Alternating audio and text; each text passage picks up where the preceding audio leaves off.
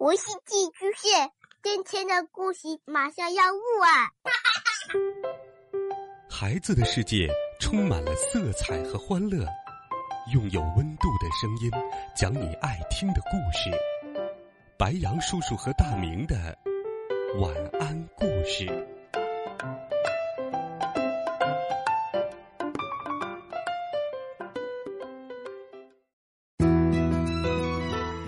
小朋友们、同学们，晚上好！欢迎收听白杨叔叔讲故事。今天，白杨叔叔给大家准备了一个非常有趣、又好玩，而且脑洞大开的幽默故事。这是一个男孩与一群睡魔怪的勇敢对决。一起来听，我用三十二个屁打败了睡魔怪。只要一做到那个噩梦，我就会被吓醒。在那个噩梦里，总有一个睡魔怪大王从壁橱里溜出来，一把揪住我，塞进他那个黑咕隆咚的瓶子里。然后十几个睡魔怪就会呼啦啦的扑上来，他们什么样子都有，有的有好多眼睛。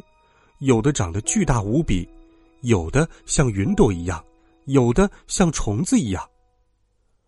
我快被这个噩梦折磨死了，只好去求妈妈。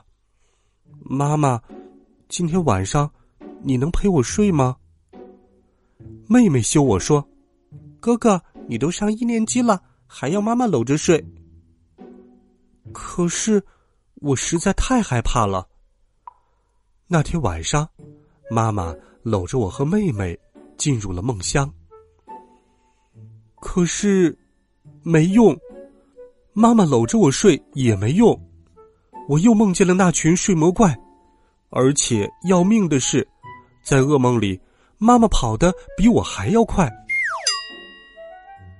我想，要是我把壁橱的门顶住呢，那个睡魔怪大魔王说不定就不会出来了。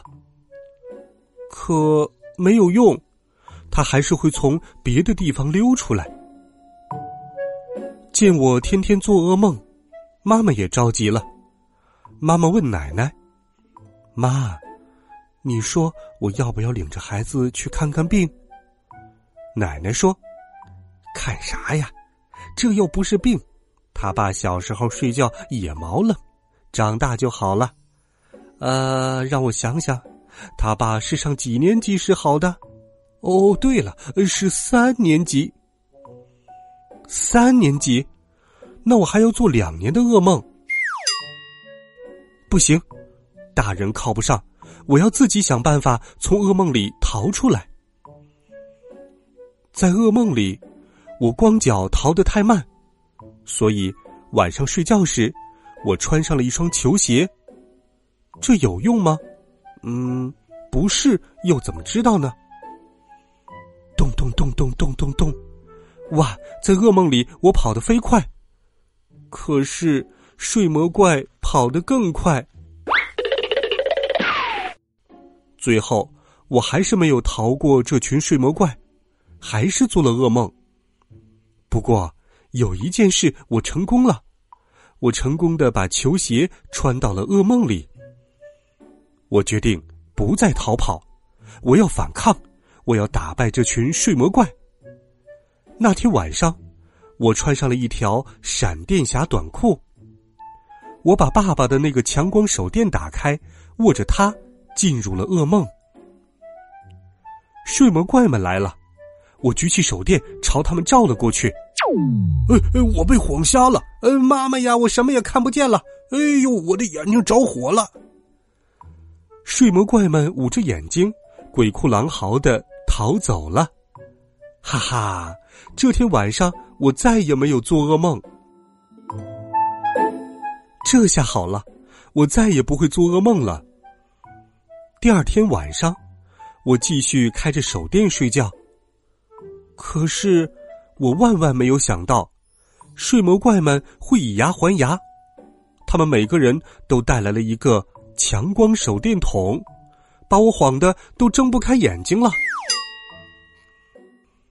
隔天我起晚了，打开冰箱找西瓜吃，西瓜没找到，却爆出来一个榴莲。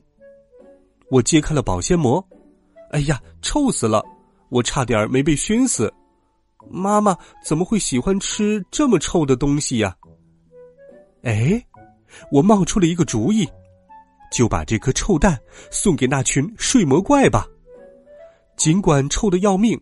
我还是捏着鼻子把榴莲抱进了被窝里。哈哈哈！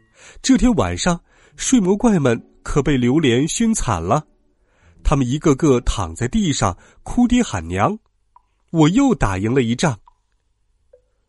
不过，这群睡魔怪的智商实在太高了。隔天晚上，他们来的时候，居然全戴上了口罩，还有防毒面具。我又被他们逮住了。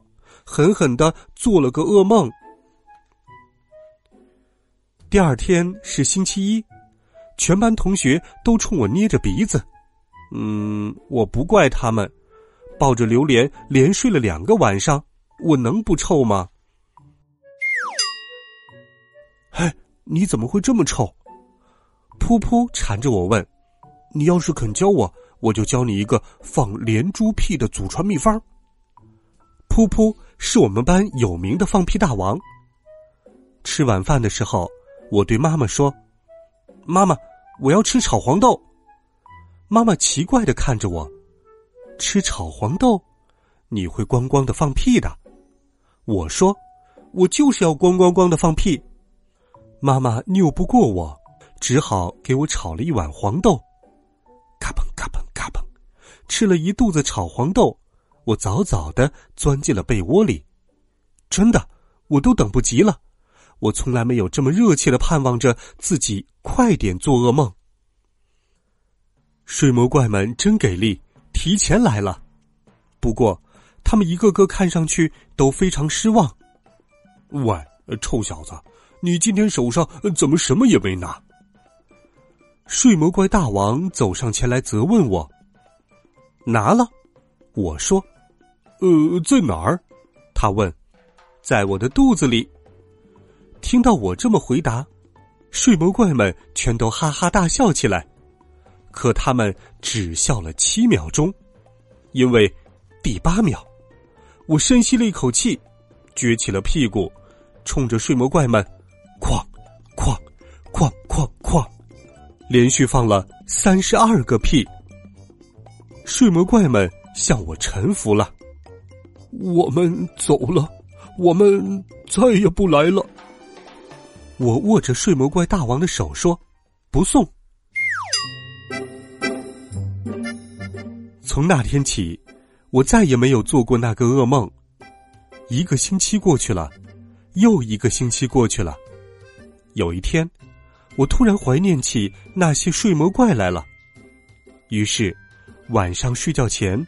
我特意打开了壁橱门，还连看了七个恐怖故事吓唬自己。可是，他们还会来吗？